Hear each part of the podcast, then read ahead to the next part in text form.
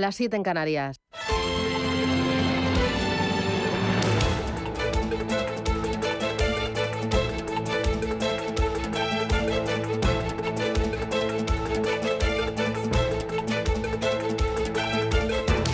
Capital Intereconomía, con Susana Criado.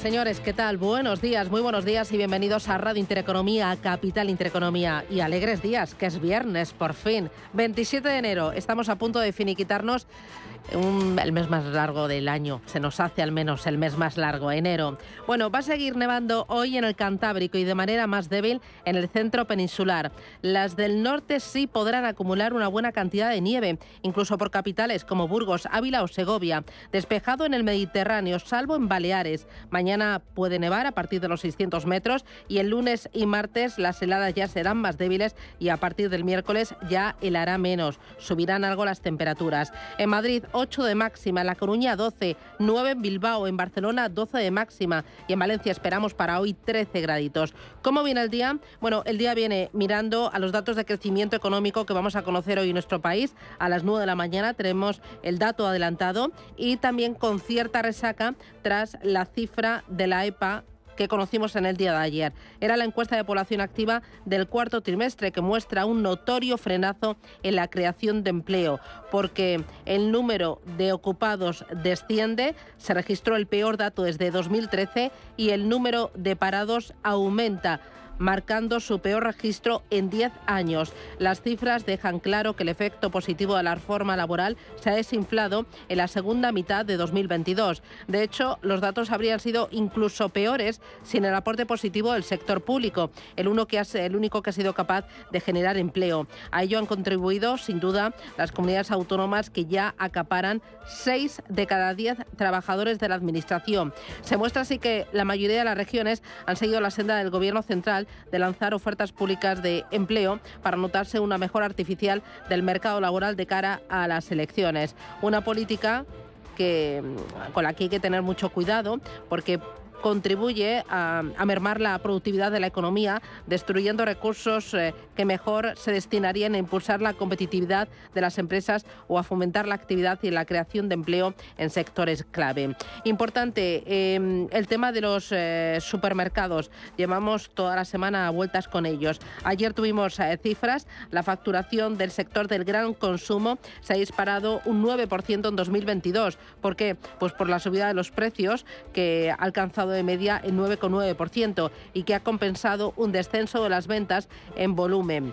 La cifra, aunque es histórica, era previsible, ya que se produce en un contexto de mayor subida de precios de la alimentación en dos décadas. El récord echa leña al fuego a la polémica desatada hace unos días por la ministra y secretaria general de Podemos, Ione Belarra, que llamaba capitalista despiadado a Juan Roch y le acusaba de hacerse de oro con las alzas de los precios. Aún así, pues eh, sería interesante no confundir facturación con beneficios. Varias cadenas han señalado que en los últimos meses sus precios han subido menos que sus costes ante la imposibilidad de trasladar todo el alza al cliente en un mercado tan competitivo como es el de la distribución. En los mercados, el IBEX recuperaba ayer los 9.000 puntos, el sector bancario liderado por Sabadell tiraba hacia arriba y ahora el mercado está muy pendiente de los bancos centrales y también con cierta resaca tras ese dato de PIB ayer en Estados Unidos que muestra un aterrizaje suave de la economía y que la política de la Reserva Federal de Estados Unidos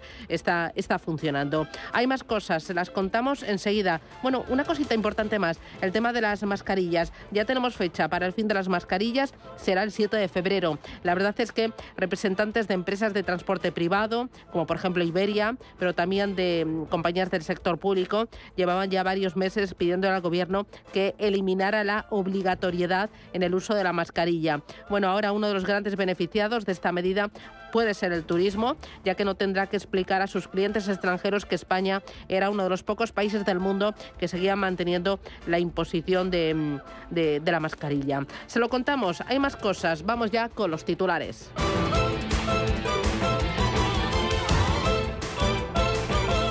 Banco Santander patrocina este espacio.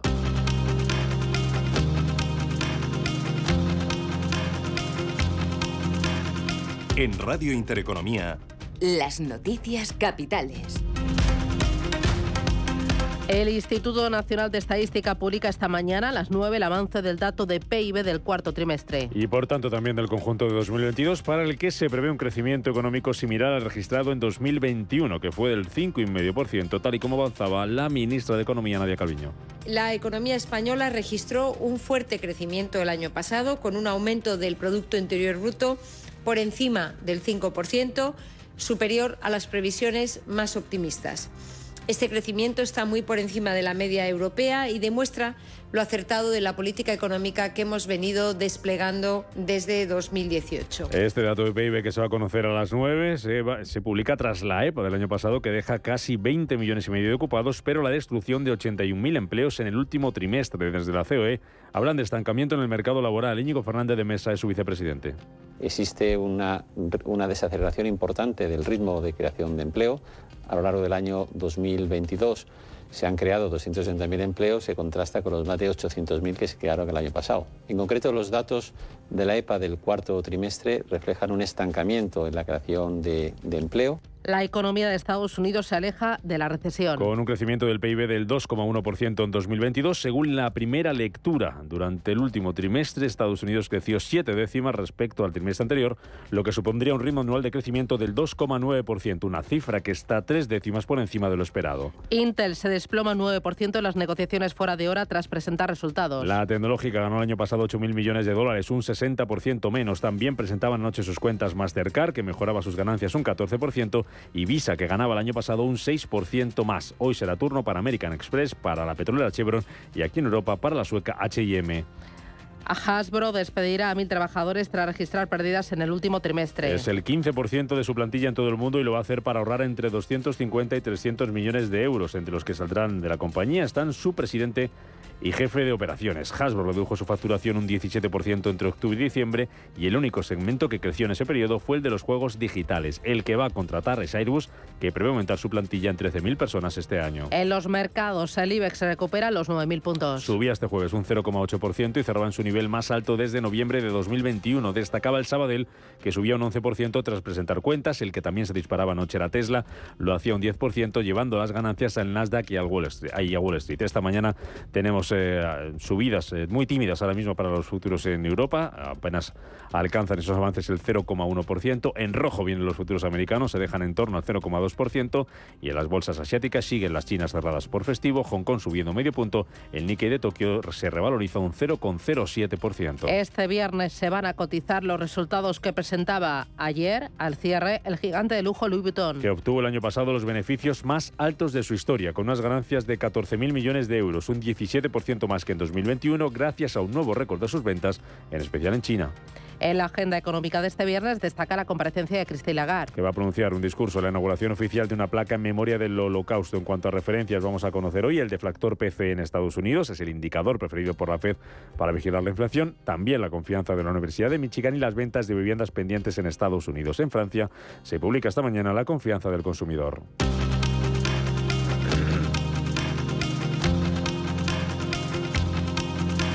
El Fondo Monetario Internacional estudia enviar dinero a Ucrania. Según Bloomberg, el organismo estaría estudiando enviar un paquete de ayuda de 16.000 millones de dólares para intentar reflotar la economía ucraniana. Esta ayuda llegaría en forma de préstamos anuales y estaría condicionada al cumplimiento de una serie de condiciones.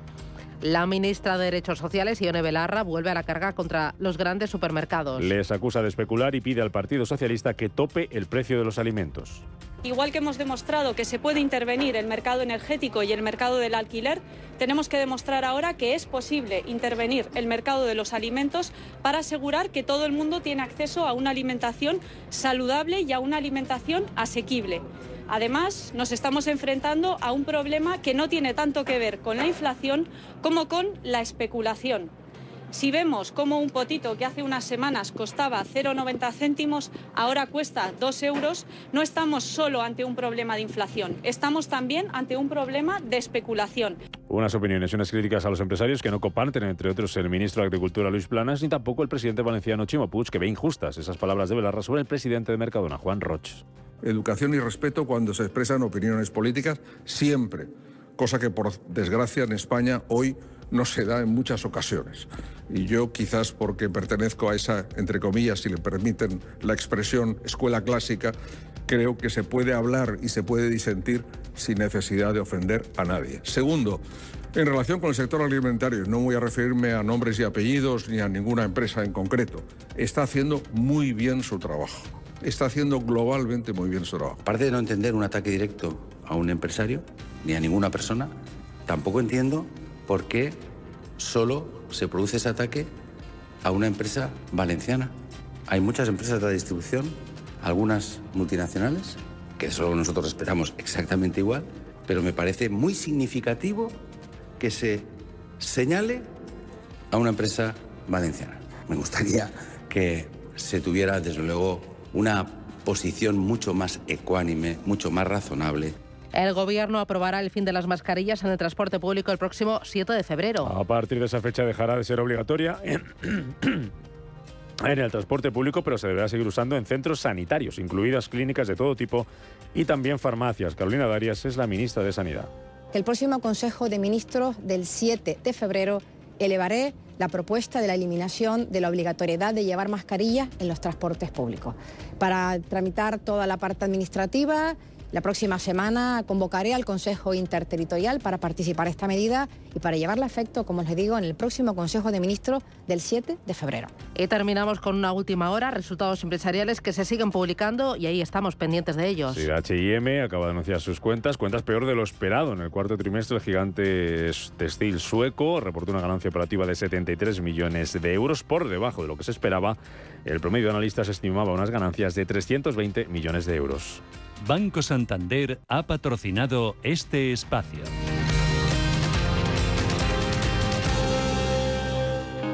Si te da por cambiar de banco, Santander te lo pone fácil. Hacerte cliente es tan sencillo y rápido que lo puedes hacer estés donde estés, que para algo es una cuenta online.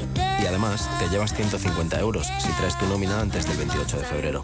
Consulta condiciones en bancosantander.es. Santander, por ti, los primeros.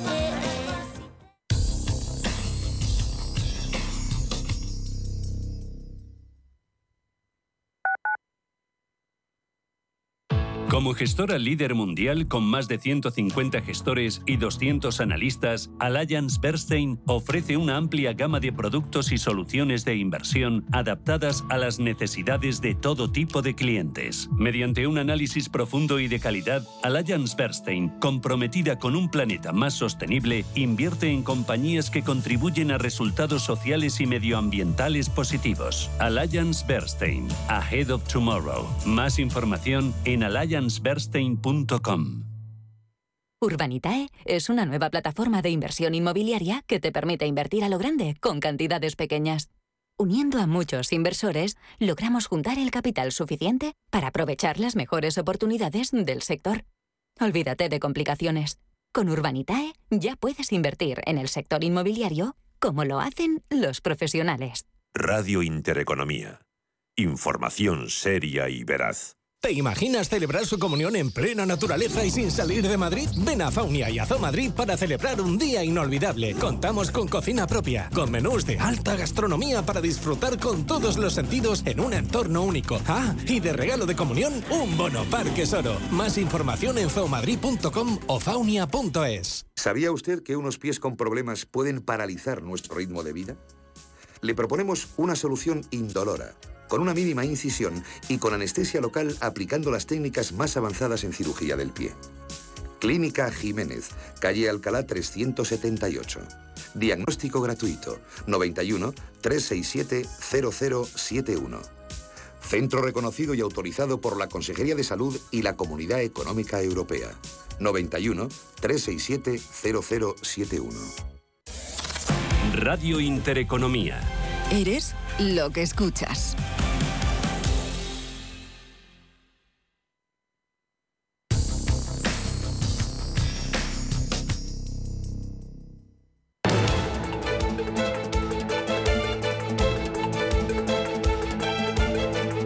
En Radio Intereconomía, la entrevista capital con Susana Criado.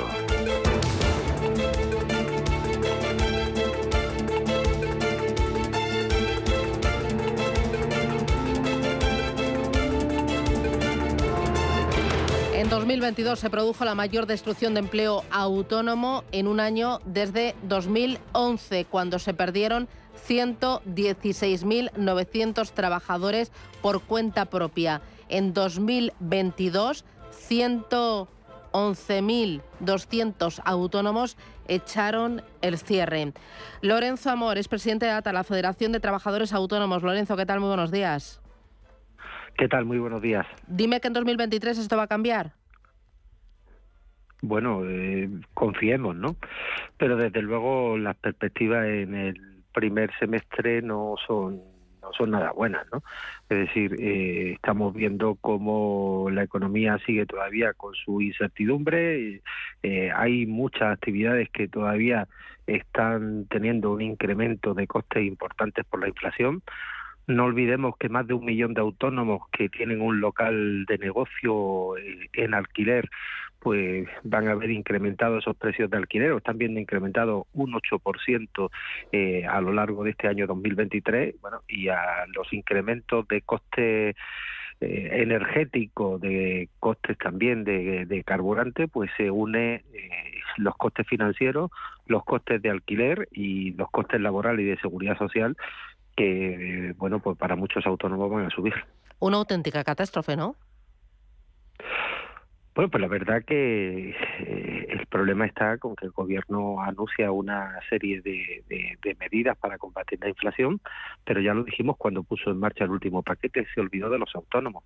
Eh, está muy bien que se ponga en marcha eh, una nueva prórroga de la ayuda de 20 céntimos para determinados sectores, como es el transporte, pero se olvidó de la autoescuela, se olvidó de los agentes comerciales y se olvidó de muchos autónomos que utilizan el carburante para el ejercicio de su actividad. Está muy bien que se tope, bueno, aunque nosotros no estamos muy de acuerdo en, topes de, los alquileres de vivienda, pero el gobierno se ha olvidado de que en España los locales comerciales también se alquilan y que si se le aplica la inflación de noviembre, muchos han visto incrementado ese precio de alquiler en el ocho y medio eh, está muy bien que, que suban las pensiones un 8,5%, pero desde luego estamos viendo como la seguridad social pues cada vez tiene mayor incremento de, de, su déficit y de los gastos en pensiones. Claro, si esto quiere cubrirlo exclusivamente con aumento de cotizaciones, pues llega un momento en que muchas empresas o muchos autónomos no pueden aguantar este coste. Y esto es lo que está ocurriendo. Es decir, las ventas las ventas, la actividad no cubre el incremento de gastos que está teniendo en estos momentos gran parte del tejido empresarial y eso lo puede aguantar un mes, dos meses, tres meses, pero llega un momento donde, eh, como he comentado algunas veces, no, la vaca no da más leche. Tú puedes estar ordeñando la vaca un mes, dos meses y tres meses, pero al cabo del sexto mes la vaca ya se ha quedado sin leche. ¿Y esto se lo habéis trasladado al gobierno? Bueno, el gobierno es consciente, ¿no? Nosotros, eh, yo creo que el gobierno tiene oídos para oír, ¿no? Y tiene también ojos para ver. Eh, a veces hay que bajarse del coche oficial y pasear por las calles de muchos centros de ciudades y ver cómo en el comercio pone, se vende se traspasa. Y como cada vez encontramos los centros de nuestras ciudades, pero también por muchas naves industriales y en muchos lugares estamos viendo cómo hay locales que se van quedando vacíos. Em, y encima este año los autónomos van a tener que asumir, muchos de ellos, una cuota en sus cotizaciones. Esto va a ser eh, otro rejón más. Este no era el momento, ¿no, Lorenzo? Bueno, a ver, el incremento de cotizaciones es un incremento que para muchos autónomos pues va a suponer una losa, sobre todo para aquellos que tienen unos rendimientos netos más elevados y, y supone pues bueno pues un incremento de coste pero también es verdad que eh, aquellos que, que desde luego pues le está yendo peor van a tener una cuota de cotización menor, ¿no? Eh, yo no voy a decir si llega o no llega en el, en el mejor momento. Lo que es indudable es que esto es una de las reformas que el gobierno tenía comprometido, que el Parlamento también por mayoría dijo que había que afrontar y bueno, nosotros lo que nos hemos limitado es a que esta reforma se haga de la forma menos dañina posible para, para el colectivo. Pero bueno, mm, el tiempo el que irá viendo eh, desde luego qué impacto va a tener el nuevo sistema de cotización. Lo que sí es verdad es que, bueno, aquellos autónomos que en este momento ingresen menos van a tener que cotizar menos. Y si el año 2023 es como el año 2022, pues la inmensa mayoría de los autónomos van a cotizar menos. Entonces, ¿crees que eh, ese cambio de las cuotas en este año no va a dañar, no va a dañar a la mayoría de los autónomos? No, indudablemente yo creo que no. no creo que no, insisto, porque eh, el 87% de los autónomos está pagando este año 294 euros. Pero yo creo que ese 80% de los autónomos este año va a estar en cotización o igual o menor a esos 294 euros que, que venía pagando. eh, dos, tres cositas más. ¿Cuántos autónomos involuntarios hay? Que ahí incluyo a los falsos pues autónomos, pero también incluyo, eh, ponte ahora, que sube el salario mínimo interprofesional. Entonces, mm, en un bar dicen, eh, no me compensa contratar a, a una persona, eh, lo vea o por horas, o que se registre como autónomo y que me eche una mano. ¿Cuántos involuntarios hay? Bueno, es que, a ver, yo sobre falsos autónomos me gusta hablar poco, porque nosotros defendemos a los autónomos. Los falsos autónomos es una forma encubierta de un trabajo asalariado y el trabajo que está haciendo la inspección a mí me parece un trabajo correcto. Ahora bien, también de esto se habla mucho y en España cada vez hay menos falsos autónomos. Y lo digo por el trabajo que está haciendo la inspección o porque eh, estamos viendo, y ayer conocimos la, la, encuesta de población activa y vemos que cada vez es menor el número de autónomos que trabajan en exclusiva para una sola empresa. Eh, y evidentemente hay que pensar que todos los autónomos que trabajan en exclusiva para una sola empresa lo son de forma involuntaria. Eh, yo creo que hay muchos autónomos, agentes comerciales, agentes de seguros que no son falsos autónomos y que trabajan y que trabajan predominantemente o en exclusiva para una sola empresa. A partir de ahí, yo siempre he dicho una cosa: eh, hay autónomos que lo son por vocación, otros por devoción y otros también lo son por necesidad. Ser autónomo es eh, una oportunidad. Es más, lo que estamos viendo es que cada vez hay más autónomos mayores de 55 años es el eh, mientras que se pierden autónomos menores de 50 años crecen los autónomos mayores de 55 y de 50 años ¿no? claro eh, hay que decir que esto no es que sea por devoción ni tampoco por obligación, es por oportunidad, porque muchos prefieren, cuando son expulsados del mercado laboral de por cuenta ajena, pues o se establece por su cuenta o se tienen que quedar en el sofá de su casa. Por tanto, no me gusta eso de que son autónomos por obligación. Yo cuando, cuando oigo esto, creo que a nadie se le pone una pistola para decir tienes que ser autónomo. Ya. Eh, y luego, eh, estamos viendo durante toda esta semana los ataques eh, de parte del gobierno a, a, a los empresarios, en concreto a los empresarios del sector de la distribución. ¿Cómo percibes o cómo ves tú, como representante de los autónomos, que también son pequeños empresarios, eh, eh, esta forma de, atacar a, a, al empresario, que al final se levanta todos los días eh, y quiere que su negocio prospere para generar empleo, para ingresar más, para pagar impuestos? Algunos es que le gustaría que el único empresario fuera el Estado, ¿no? Viven en dictadura y en fórmulas donde la propiedad privada o donde la inversión privada no, no la ven, ¿no?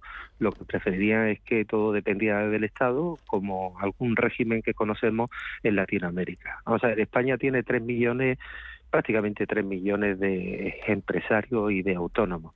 Y son pocos, necesitaríamos mucho más, pero flaco favor se le está haciendo al bienestar social, al empleo, a la recaudación fiscal con estas declaraciones que se están haciendo últimamente, ¿no?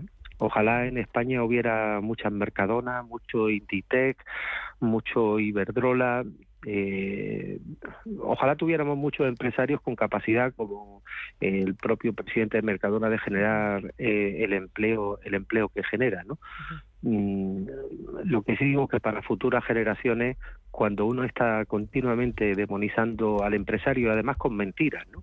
y lo digo claramente, con mentiras, eh, la inflación de los alimentos en España ha crecido el 15,7% en el año 2022. Es una inflación que está por, de, eh, por debajo de la media europea.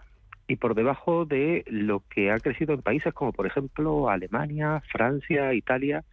Yo no he visto a, ni a los miembros del gobierno de Alemania, ni de Italia, ni de Francia eh, criticar o demonizar a los empresarios de la distribución o de cualquier otro sector, ni en Alemania, ni en Francia, ni en Italia. Creo que eh, algunos están perdiendo los papeles y el ser representante de los ciudadanos le viene muy largo. Muy bien. Pues eh, Lorenzo Amor, eh, presidente de ATA, la Federación de Trabajadores Autónomos. Tenemos todo este 2023 para seguir trabajando y apoyando a los autónomos. Muchísimas gracias. Un abrazo. Muchas gracias. Adiós. Chao, chao.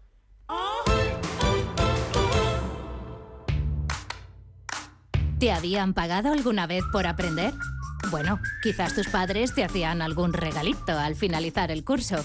Pero, ¿te habían pagado alguna vez 200 euros por aprender de trading? El broker IG lo está haciendo. Hasta el 31 de enero, IG está dando bono de 200 euros para operar en Turbo 24. ¿Cómo conseguirlo? Abrir cuenta real, hacer el curso de tres vídeos tutoriales y aprobar el test final. Más información en IG.com. El trading de Turbo Warrants, productos cotizados, está asociado a un riesgo elevado. En Hipercor y el supermercado El Corte Inglés siempre tienes ofertas increíbles. Y hasta el 25 de enero te regalan el 50% de tus compras de droguería y perfumería superiores a 25 euros en una gran selección de productos de las primeras marcas. Ariel, Scottex, Dodot, Renova y muchas más con un 50% de regalo. Que podrás utilizar en una próxima compra. En Hipercor y el supermercado El Corte Inglés. En tienda web y app. Si caminas solo, irás más rápido. Si caminas acompañado, llegarás más lejos. Luna Sevilla es su asesor patrimonial de referencia. Prestando nuestros servicios como agentes de Caser Asesores Financieros, somos una empresa con amplia experiencia profesional y una clara apuesta por la formación de calidad, la información transparente y objetiva y por el asesoramiento financiero personalizado y continuado. Si desea más información, visite lunasevilla.es o llámenos al 91 762 3442. Si te gusta el séptimo arte, Vivir de Cine es tu programa. Dirigido y producido desde Hollywood por José Ignacio Cuenca y presentado por María Ayer. Toda la actualidad del cine, estrenos, festivales y críticas sin olvidar los clásicos. Los jueves a las 10 de la noche y los viernes a las 12 y media de la noche, Vivir de Cine en Radio Intereconomía.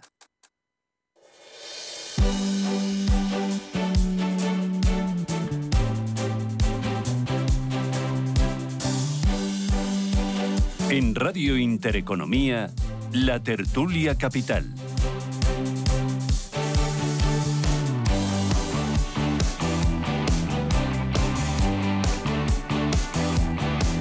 Tertulia Capital aquí en Radio Intereconomía, Capital Intereconomía, 8 y 28 minutos de la mañana, 7 y 28 en Canarias. Me acompaña Gonzalo Atela. Atela, ¿qué tal? Muy buenos días. Hola, buenos días, Susana. ¿Qué tal? ¿Cómo, ¿Cómo estás? vas? Pues todo muy bien, todo ¿Sí? muy bien. Mm. Sí, positivos y animados. Vale, vale, lo de positivos me gusta. Me acompaña también Antonio Díaz Morales. Antonio, ¿qué tal? Muy buenos días. Muy buenos días. Oye, esta semana me he acordado mucho de ti porque tú controlas mucho y tú conoces mucho toda la región de, de Latinoamérica eh, por esta propuesta, esta moneda sur, ¿no? Que quieren lanzar. Es una simplemente intención, ¿no? Esto está. eh, eh, lo, lo han propuesto Brasil y también Argentina, ¿no? Y se lo han dicho a otros países. Sí. Pero esto. mm, eh, eh, A ver, está difícil porque te recuerdo que había un embrión de comunidad latinoamericana, que era lo que era Alianza Pa- Pacífico, que estaba recogiendo países como México, Chile, Perú, Colombia, eh, se quería incorporar luego últimamente Ecuador. Eh, pero mm, en ningún momento se había metido ni Brasil ni Argentina, porque no estaban dentro de esa alianza. Lo cierto es que eh, es difícil con economías tan dispares, porque aunque ahora mismo el populismo ha teñido toda Latinoamérica, bueno, con excepción en Sudamérica de Uruguay, pues es difícil poder crear una única moneda con las inflaciones tan diferentes que tienen. Es verdad que hay una tendencia eh, a, querer hacer algo y que en teoría muchos expertos decían en Latinoamérica que si lo habíamos conseguido en Europa, que hablábamos múltiples idiomas, que cómo no se iba a poder conseguir en un único idioma prácticamente, porque tienen portugués y- y español allí, pues bueno, pues lo cierto es que ha habido mucha tensión, a pesar de que se ha estado mirando últimamente, por ver eh, cómo puedes, donde algunos países no pertenecen ni siquiera a la OCDE, hay otros que tienen las, las condiciones mínimas, que es eh, los tipos de interés, la inflación, son tan dispares todavía, aunque bueno, mm, eh, ya no pinta tan bien, por ejemplo, para países como Chile, como Colombia o, como Perú, que tienen economías más estables. ¿no? O sea que está difícil, está difícil. Sí, desde luego. yo creo que hay que recordar aquí que Argentina es un país que desde 1940, por ahí, desde el peronismo, siempre ha gastado más de lo que ha ingresado. Siempre ha impreso más billetes para cubrir ese déficit. Entonces, es difícil. Está el paréntesis que hubo cuando hubo la, paridad con el dólar.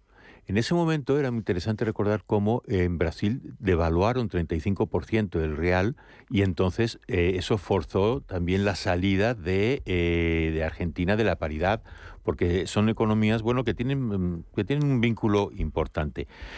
Yo creo que esta operación tiene un carácter un poco más político porque ahora en el 23 son, son, va a haber, es un año electoral también en Argentina, es el cierre del, del kirchnerismo y entonces me da la impresión que pues este Lula está echando una mano a, a, Arturo Alberto Fernández, perdón, en Argentina realmente es, muy difícil y además que, sea una tercera moneda. Muy difícil, francamente. Bueno, esto es para calentar motores, ¿no? Y para que relajéis, porque si no, digo, entráis al trapo con lo de Lorenzo Amor. Y quería un poco, a ver, a ver, asimilar y colocar bien los conceptos en la cabeza. 2023 se presenta también como años horribles para los autónomos, viendo la subida de costes, viendo que al final, como decía Lorenzo, pues eh, lo de el descuento y la gasolina se podría haber aplicado eh, a los agentes comerciales, a también a las autoescuelas. Vienen las subidas de cuotas a los autónomos, que sí, a muchos no les afectará, pero a otros va a ser un cruje que de que, que eh, ¿cómo lo veis? ¿Qué se puede hacer? Bueno, yo creo que los autónomos, pues son, eh, en fin, en, en, en, España los autónomos son, son un gran, un gran cuerpo de, gente, pues bastante, bastante de, dispar. ¿eh? Hay muchos autónomos que son de, solo, hay, hay pocos autónomos que tienen contratada gente. En fin, los autónomos nunca han sido un, un, un, grupo de gente, un colectivo de gente que es especialmente, digamos, eh, lucido, optimista eh, en ingresos. hay mucha gente que es, autónoma por ser expulsada del, mercado laboral. Entonces, bueno, pues difícilmente puede ser, puede ser un sector. Eh, a eso es a lo que llamas autónomos involuntarios, ¿no? Claro. Quizás muchos de los senios a los que se refería Lorenzo al final se tienen que poner eh, de autónomos porque si no, no tienen forma de reincorporarse al mercado laboral. ¿no? Y además hay que recordar que también cuando se pone un salario mínimo, eh, hay trabajos que no llegan a pagar ese salario mínimo, entonces son expulsados del mercado de trabajo. No, no, no pueden trabajar porque tendrían que cobrar ese salario mínimo.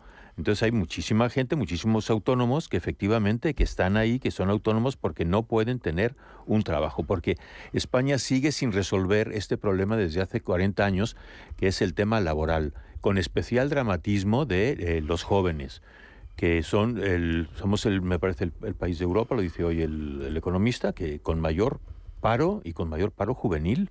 Y es un tema que no se resuelve porque no hay uh, un consenso, yo diría, no hay un consenso en la sociedad española para, para reformar las normativas laborales, para reformar, por ejemplo, creo que viene muy al, muy al, muy al hilo de la actualidad, la ley de universidades. Esta ley de universidades me parece que se preocupa muy poco del vínculo que hay con la empresa y en la salida de gente preparada para, para la empresa.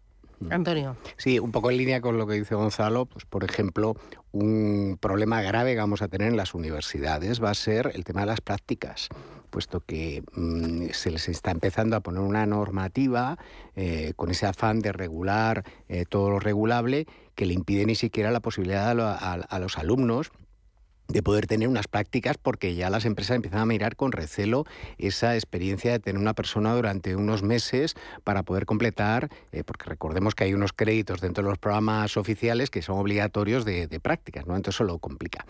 Em, en la medida en que se está presionando mucho a, las empresas con una regulación eh, que trata siempre de, cerrar, porque hay una obsesión, hay un, hay un concepto que, que es casi casi como como un, anatema es que em, el, empresario nunca pierde dinero. O sea, ellos piensan siempre que, que, la cantidad de, beneficios que tiene el empresario eh, tiende al infinito y entonces ¿qué hay que quitarle? Porque ese dinero hay que recuperarlo. Entonces tratan de regularle tanto que llega un momento en el que si tengo que subir los salarios mínimos y me dicen que tengo que estar en un 8,5% y, y en ningún momento se pone en la discusión encima de la mesa la productividad, que es el grave problema que tenemos en el sistema eh, laboral español, porque nos falta em, preocuparnos más por la, por la productividad, pues claro, lo que le quedan a las empresas es decir, mira, pues la única opción que tengo es que seas autónomo, porque necesito ciertas funciones, tenemos que hacer ciertas cosas, pero como no tengo garantía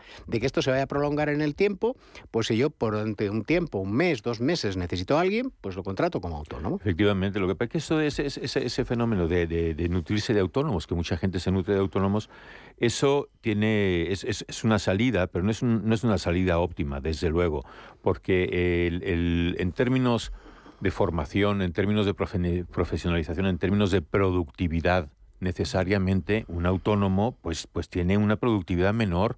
Esa es nuestra gran, nuestra, gran, nuestra gran asignatura. Íntimamente vinculado con el tema del desempleo está la productividad.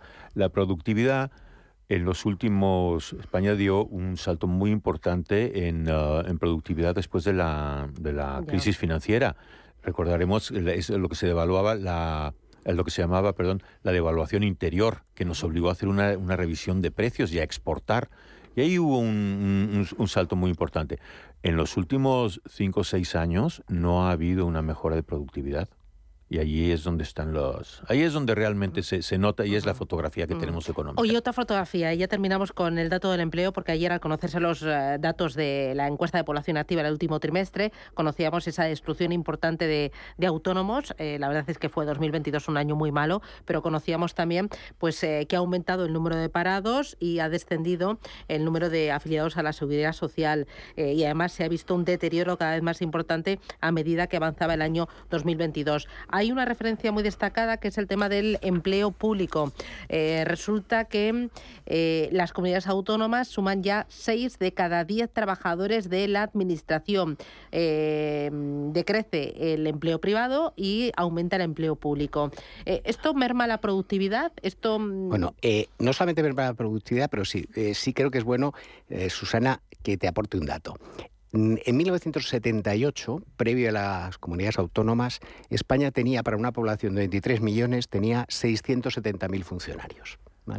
Em, si hiciéramos una equivalencia por población, que obviamente creció de los 23 millones a los 47 que estamos ahora, pues deberíamos de estar alrededor de, pongamos, un millón de, funcionarios. Hasta los tres y medio que hay, realmente lo que hay es una, eh, una cantidad que yo creo que, no ayuda a la productividad, porque si le cruzamos con otro factor, que es la transformación digital de las administraciones públicas, porque en teoría tenemos un ciudadano digital, pues ahí hay algo que no, que no cuadra. Es decir, el año 22 ha sido un año que la Mm, digamos, el empleo, las buenas noticias del empleo ha sido porque ha sido un empleo público. Y eso no nos tiene que ayudar a pensar que el país va avanzando. O sea, mm, lo peor de la, de la lectura es que las empresas están sufriendo más, el, empleo está cayendo en las empresas. ¿Qué va a pasar en el año 23? Pues eh, obviamente tenemos, tenemos un problema porque eh, ese, empleo no es un generador de PIB. Entonces hay, un dato, hay un dato aquí que me parece muy significativo. Eh, nosotros vemos que vosotros veis que las compañías de selección pesquen mucho en el sector público para llevarse al privado. Nada, nada, nada, Es decir, está cerrado. Mm. ¿Por qué? ¿Por qué? ¿Por qué, no, por qué no, no hay eso? Bueno, pues porque no hay efectivamente, no hay oferta por ahí. Son dos mercados cerrados. Mm. Son dos mercados que además que tienen unas normativas laborales totalmente diferentes que, que hacen de ese país que, hay, que sean auténticas castas laborales. Me voy a ir a publicidad a la vuelta. Eh, seguimos entrando en calor, ¿eh? que hemos ido de menos a más. Vamos con el tema de los supermercados, el tema también de la especulación, especulación por todas partes. Publicidad y lo recuperamos.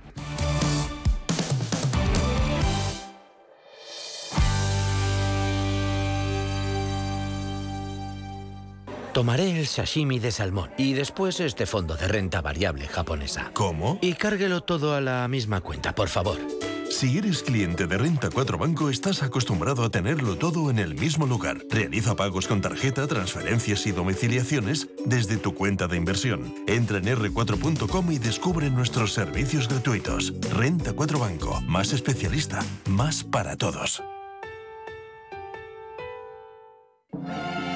El 24 de enero llega por primera vez a Madrid Arabella, de Richard Strauss, una cautivadora ópera dirigida por Christoph Loy y ambientada en una Viena decadente de carnaval y otras pasiones. No te pierdas el estreno en el Teatro Real de esta arrebatadora comedia romántica y agridulce. Siete únicas funciones. Compra ya tus entradas desde 17 euros en teatroreal.es.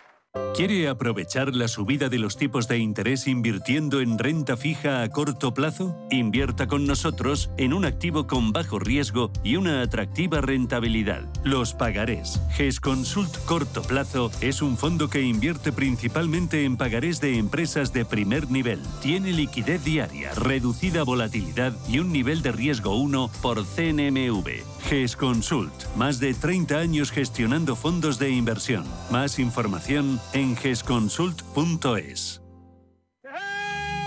Si tu pasión es la caza, sueñas con el sonido del río mientras lanzas tu caña o simplemente disfrutas del campo y la naturaleza, este es tu programa. Caza, pesca y naturaleza. Todos los sábados y domingos de 7 a 8 de la mañana en Radio Intereconomía. Coordina Marcos Ruiz.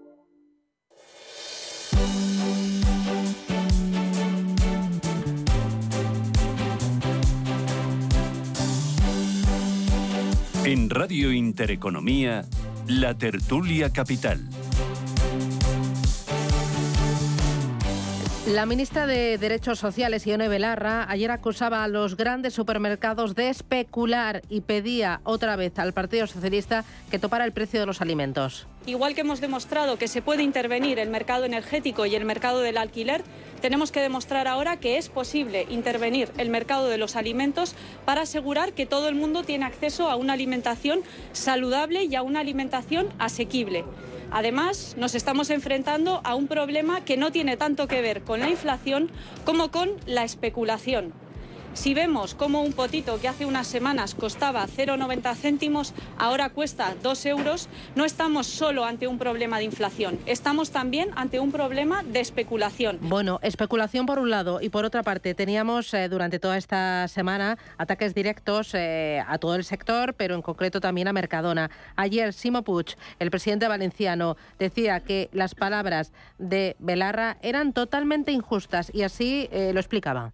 Aparte de no entender un ataque directo a un empresario ni a ninguna persona, tampoco entiendo por qué solo se produce ese ataque a una empresa valenciana. Hay muchas empresas de distribución, algunas multinacionales, que solo nosotros respetamos exactamente igual, pero me parece muy significativo que se señale a una empresa valenciana. Me gustaría que se tuviera, desde luego, una posición mucho más ecuánime, mucho más razonable. Bueno, ¿están especulando los supermercados con el precio de los alimentos? Bueno, bueno, a mí yo, yo quiero, antes de entrar en eso, traer, traer aquí el tema de las identidades. Ahora estamos con que si es valenciano, no es valenciano, de dónde es, ¿no? Ah, Porque el tema de las identidades, ante todo, exactamente de dónde tenemos el sombrerito, de dónde somos, que condiciona todo, ¿no? Como dicen ahora, los sentimientos están por encima de la razón, ¿no? Uno puede tener razón o no, pero si uno está ofendido, pues ah, entonces ya se cancela todo. La meritocracia, no, no, no, las identidades por encima de la meritocracia. Hombre, eh, desde luego, eh, el, sector, del sector de alimentación en España Vemos como Lidl, Mercadona, eh, Aldi, Carrefour, todas estas, es, es, competencia a cuchillo, ¿eh? Bueno, la facturación ha crecido casi un 10%, pero decían, ojo, que los sí, no han crecido a ese ritmo porque a nosotros los costes nos han subido muchísimo. ¿Cuánto han subido los costes? Claro. Entonces, que francamente, las declaraciones de, de, esta señorita, la ministra, lo que demuestran es una profunda ignorancia de cómo funciona el mercado. Eh, justo te, comentaba Susana que ayer tuve la oportunidad de almorzar, justo estaba en una comida con eh, el presidente de uno de los grupos de distribución más, más reconocidos eh, y me comentaba pues un poco la presión que estaban teniendo porque no solamente le estaban aumentando los costes, concretamente me decía, dice, ¿sabes que ayer habían subido los boquerones que estaban a 3 euros el kilo, habían subido a 10 euros porque resulta que había habido problemas en la mar? Dice, claro, ese tipo de cosas no es que yo multiplique por tres digamos, por tres veces mi margen. Es que los costes me suben y además me están presionando para que los miles de empleados, pues recordemos que un, supermercado mm, tipo normal, factura más o menos unos 6,5 millones de euros y tiene alrededor de unos 40 empleados, ¿vale? Em, pero es que además tiene una dependencia de otros mercados porque eh, realmente que regula este mercado no va a ser él, lo siento para la señora Belarra, lo siento por ella, porque se llama Smith el que lo regula. O sea, porque la mano negra aquí funciona perfectamente. O sea, uno cuando sale de supermercado y mira y sabe por qué si no vas a un sitio vas a otro. Eh, un hipermercado trabaja alrededor de más o menos, eh, si fuera un hipermercado, 100.000 artículos diferentes. Eh, y la gente, lo único que está pasando, y eso es verdad, es que ha cambiado el mix. Lo primero que se dice en los estudios de Nielsen que publicaban la prensa hoy, decía, bueno, el consumo en volumen eh, ha subido un 0,7%. O sea, es decir, había una, digamos, está estancado. Pero ¿qué ha pasado? Pues eh, que lo que se ha ido mucho consumo es a marca de distribución, que significa que una persona cuando tiene que comprar la leche, cuando tiene que comprar un producto, pues en lugar de comprar una marca que le sale un poquito más cara, pues lo que acaba comprando es una marca de distribución. Bueno, perdón Antonio, efectivamente, hay, eh, muestra de la, la competitividad que hay un porcentaje muy relevante, me parece que se ha hablado de un cuarenta y tantos por ciento es de marca blanca. Sí, 45% ya somos el segundo país después de Suiza y eso lo que te dice es que es el consumidor el que elige. Eh, y, además hay otra cosa que tenemos que tener en cuenta. No solamente son los supermercados, la consumidora, pues normalmente puede elegir entre ir a un supermercado o ir a un mercado de abastos o a una tienda tradicional.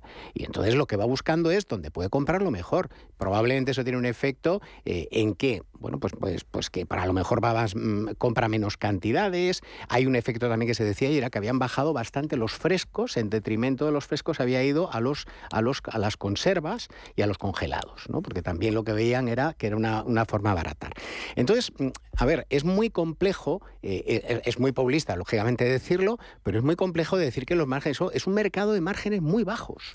El que conoce un poco la distribución, que yo estuve 18 años trabajando en gran consumo, los márgenes son bajísimos. Puede tener un margen bruto del 20%, pero el margen neto que le puede quedar es un 2%. ¿Esto de atacar a los empresarios es solo por motivos electorales? ¿Compensa realmente? Nos va a pasar un año entero. Por eso rápidamente el en, Valencia se preocupan, pero seguro que si hubieran sacado a Eroski, se hubieran preocupado en el País Vasco. es decir, al final se preocupan porque les toca los votos locales. Y, claro, eso, eso al final es populismo. Sí, efectivamente. Desde luego, de la, desde la atalaya pública de, una ministra a poner el ejemplo de que subió de 0,90 a 2 euros, no digo que no haya sido el, caso, que es, que es perfectamente posible, pero vamos, lo que refleja ese es eso, una, una profunda ignorancia y en particular que lo diga una ministra que debería de tener cierta ejemplaridad. Hablar de la intervención del mercado de alimentos es una fantasía. Ya. ¿Cuándo podría en el Estado intervenir efectivamente y tener eh, todo el número de productos que decías? Estoy ya fuera de tiempo, pero sabéis que los viernes os pido buena noticia económica de la semana o del día. ¿Habéis hecho los deberes, Antonio? Pues la cosa es que yo creo que nos tenemos que ir quedando poco a poco con una sensación. No, no, no, no, pero una noticia, no me esquives, no me esquives que te suspendo rápido. Me, lo pones muy complicado porque los viernes hay que venir estudiado ya. Hombre, para, claro, es que aquí nada viene de pasearse. Pues bueno, yo me quedo con las aperturas de Mango, que es empresa española y que es la que ha crecido más en aperturas a nivel Ole, bien, aprobado pero más que superado. Atela. Excelente dato de la economía americana que tendrá efectos sobre eh, nuestros bolsillos también. Muy bien, pues Gonzalo Atela, Antonio Díaz Morales, un placer, gracias. Ya por el viernes. Feliz fin de semana. Adiós.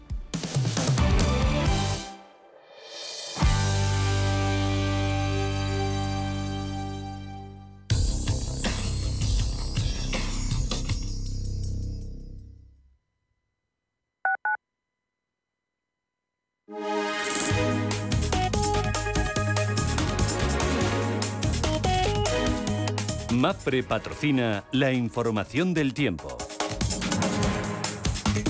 Hoy viernes, intervalos nubosos en Baleares con probables chubascos ocasionales y sin descartarlos en los litorales del sureste peninsular. Predominio de cielos poco nubosos en la mitad sur peninsular, zonas del levante y el nordeste peninsular, aunque con algunos intervalos en el entorno de las cordilleras béticas. Cielos nubosos en el resto del país con precipitaciones en Galicia, el área cantábrica, Pirineos, el Alto del Ebro y el norte de la meseta norte y del sistema ibérico, en donde se esperan que lleguen a ser persistentes. En Canarias, predominio de los cielos nubosos con probabilidad de alguna precipitación débil.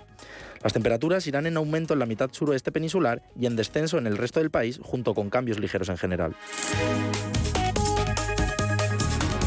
MAPFRE ha patrocinado la información del tiempo. Los viernes a las 10 de la noche tienes una cita con otro gato, el gato gourmet Andrés Sánchez Magro presenta una guía semanal gastronómica, enológica, de restaurantes, literaria, musical, con todos aquellos ingredientes necesarios para cocinar la buena vida. El Gato Gourmet, los viernes a las 10 de la noche aquí, en Radio Intereconomía.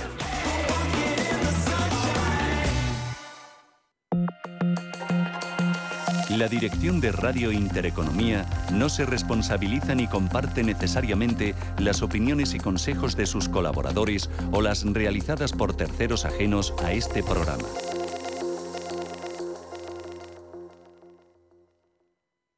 Hola, soy Javier García Viviani. Presento Cierre de Mercados en Radio Intereconomía. Cierre de mercados es como el punto en la I. Un programa que deja las cosas en su sitio. Di que nos escuchas.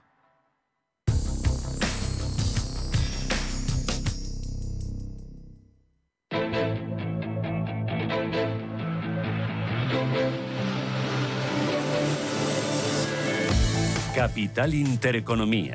Finanzas, mercados.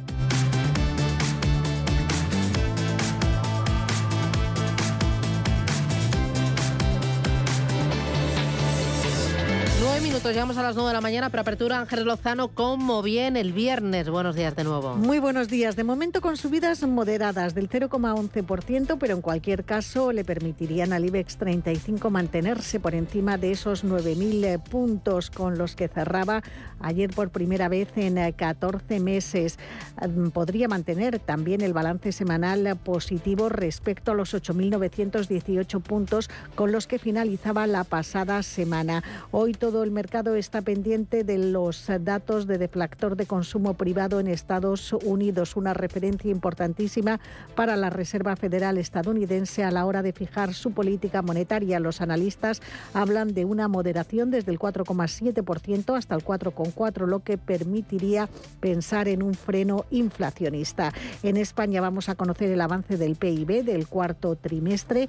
También estaremos hoy muy atentos al discurso que da Christine Lagarde, la presidenta del BCE en Italia. Se van a conocer ventas industriales de noviembre y en eh, Estados Unidos eh, estaremos eh, pendientes, además de ese deflactor del consumo, de la confianza del consumidor que elabora la Universidad de Michigan de ventas de viviendas pendientes y mm, de los resultados de Chevron, de American Express y de Colgate. De momento la prima de riesgo está en 99,6 puntos básicos y la rentabilidad del bono a 10 años en el 3,23%. Miramos a Europa. Manuel? Pues eh, los futuros están marcando subidas eh, suaves de momento, pronosticadas del 0,17% para el Eurostox 50, algo más de ánimo parece para el MIPTEL italiano, ahora mismo subiendo un 0,3% en línea con el DAX germano, avances en torno al 0,15% y ojo porque de momento el CAC 40 parisino, de momento lo que augura es una caída, un recorte del 0,18%. Muy atentos a las cuentas de Louis Vuitton que ha ganado un 17% más, segundo año de ganancias récord, en cambio H&M ha tenido resultados peores de lo esperado, muy muy por debajo de lo esperado, al menos por lo esperado por los analistas. También muy atentos a Airbus porque después de haber eh, generado más de 13.000 nuevos puestos de trabajo en 2022, está lanzando otra campaña de contratación precisamente para 13.000 empleados más. Una jornada en la que venimos de un cierre en Asia con eh, mayoría de ganancias. Ha dejado más de un 1,5% el índice de la India, el Sensex, pero avances eh, de momento de, para Tokio, para el Kospi y para el Hansen de Hong Kong, avances moderados. Los futuros en Wall Street de momento con dudas después de la sesión sesión de, ayer sólida tras ese dato de PIB mejor de lo esperado. recortes ahora mismo para el SP500 del 0,28%, por encima del medio punto porcentual el, futuro vinculado al tecnológico Nasdaq. Y en las materias primas, muy importante esa evaluación, de momento vemos que sigue creciendo, sigue aumentando esa demanda de expectativas de mayor demanda de combustible, 87,8 dólares el Bren, el West Texas crudo ligero se establece por encima de los 80 dólares el barril. El euro ha perdido un poquito de terreno frente al dólar sin intercambia a un dólar 0,876 centavos. Jesús Sánchez Quiñones es director general de Renta 4 Banco. Don Jesús, ¿qué tal? Buenos días. Buenos días. ¿Y hoy del mercado qué esperar? Es una apertura ligeramente al alza en Europa después de los avances que vimos en Estados Unidos tras unos datos macroeconómicos con sesgo positivo. El crecimiento en el cuarto trimestre en Estados Unidos ha estado por encima de las estimaciones y las peticiones iniciales de desempleo semanales en el mínimo desde abril. El mercado parece que tiene descontado un aterrizaje suave de la economía, pero todavía hay determinadas incertidumbres que no lo ha recogido el mercado y eso lo muestra la curva invertida de tipos tanto en Estados Unidos como en Europa. Y también es muy relevante la tendencia que estamos viendo en estos primeros resultados de revisiones a la baja de las guías o guías que se incumplen y cuando esto sucede, como en el caso de ayer de Intel, pues las caídas del mercado pueden ser notables. Mm, esta mañana en Europa ya hemos tenido unos cuantos resultados eh, de compañías importantes de Louis Vuitton, de H&M, de Airbus. Eh, ¿Qué tal están siendo las cuentas de las cotizadas en Europa? ¿Le ha dado tiempo a ver alguno de estos? Están siendo bastante mixtas. En el caso de H&M han sido bastante malas y lo que suele ocurrir en el mercado es que cuando eh, tiene resultados buenos o malos H&M se suele reflejar en Inditex, aunque Inditex ha demostrado que lo está haciendo sensiblemente mejor en sus resultados que H&M. Pero en cualquier caso lo más relevante no son los resultados del cuatro trimestre, sino lo que diga cada compañía respecto a la guía para este año 2023 y si está en línea con lo que está descontando el mercado. Eh, la semana que viene tendremos semana de bancos centrales, primero la Reserva Federal y después el Banco Central Europeo. ¿25 para la FED y 50 para el Banco Central Europeo? Eso es lo que está descontando el mercado. No parece que vaya a haber sorpresas y lo relevante será los mensajes adicionales que se den, además de estas subidas de tipos, teniendo en cuenta que el mercado sigue descontando subidas de tipos adicionales después de estas que se producirán la semana que viene, previsiblemente. Y luego, respecto al tono de la bolsa, lleva el IBEX 35 más de un 9% en el año, el Eurostock 50 más de un 10% en un solo mes. En algún momento vendrá Paco con la rebajas. Desde luego que el mercado tendrá que consolidar estas subidas. La presentación de resultados y de guías para este año 2003, 2023 va a ser determinante para ver si se mantienen, pero en cualquier caso el mercado no está para que tengamos un rally como los que estábamos acostumbrados hace un par de años y tendrá que digerir las subidas que llevamos desde el principio de año.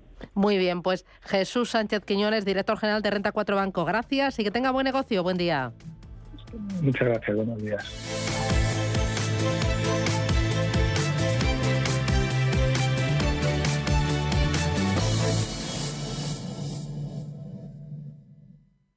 Hola, soy Rafa Jiménez. De 12 a 2 del mediodía, en Radio Intereconomía, nos quedamos a media sesión. Una forma tranquila de ver la actualidad sin perder de vista la economía. Di que nos escuchas.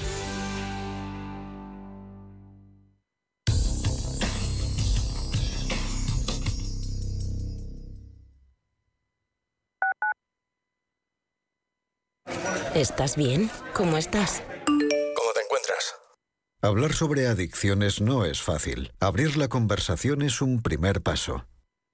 El consumo de drogas daña tu cerebro y daña a tu vida. Podemos ayudarte. Visita madridpiensaenti.es. Ayuntamiento de Madrid. ¿Buscas una empresa profesional de mudanzas con 60 años de experiencia? SIT SIT. Con personal altamente cualificado que haga más fácil tu mudanza. SIT. Y que además tenga guardamuebles. SIT. Si quieres seguir teniendo las cosas tan claras, no te arriesgues. Confía en los mejores en mudanzas locales, nacionales e internacionales de España desde 1960. SIT. Solicita presupuesto para tu mudanza rápida y gratuitamente en sitespain.com. Sit and relax. Lo que te gusta, lo que te emociona, lo que te estremece, lo que te espera. Cultura, arte, ciencia, pensamiento, literatura, arquitectura, diseño, cine, historia, música.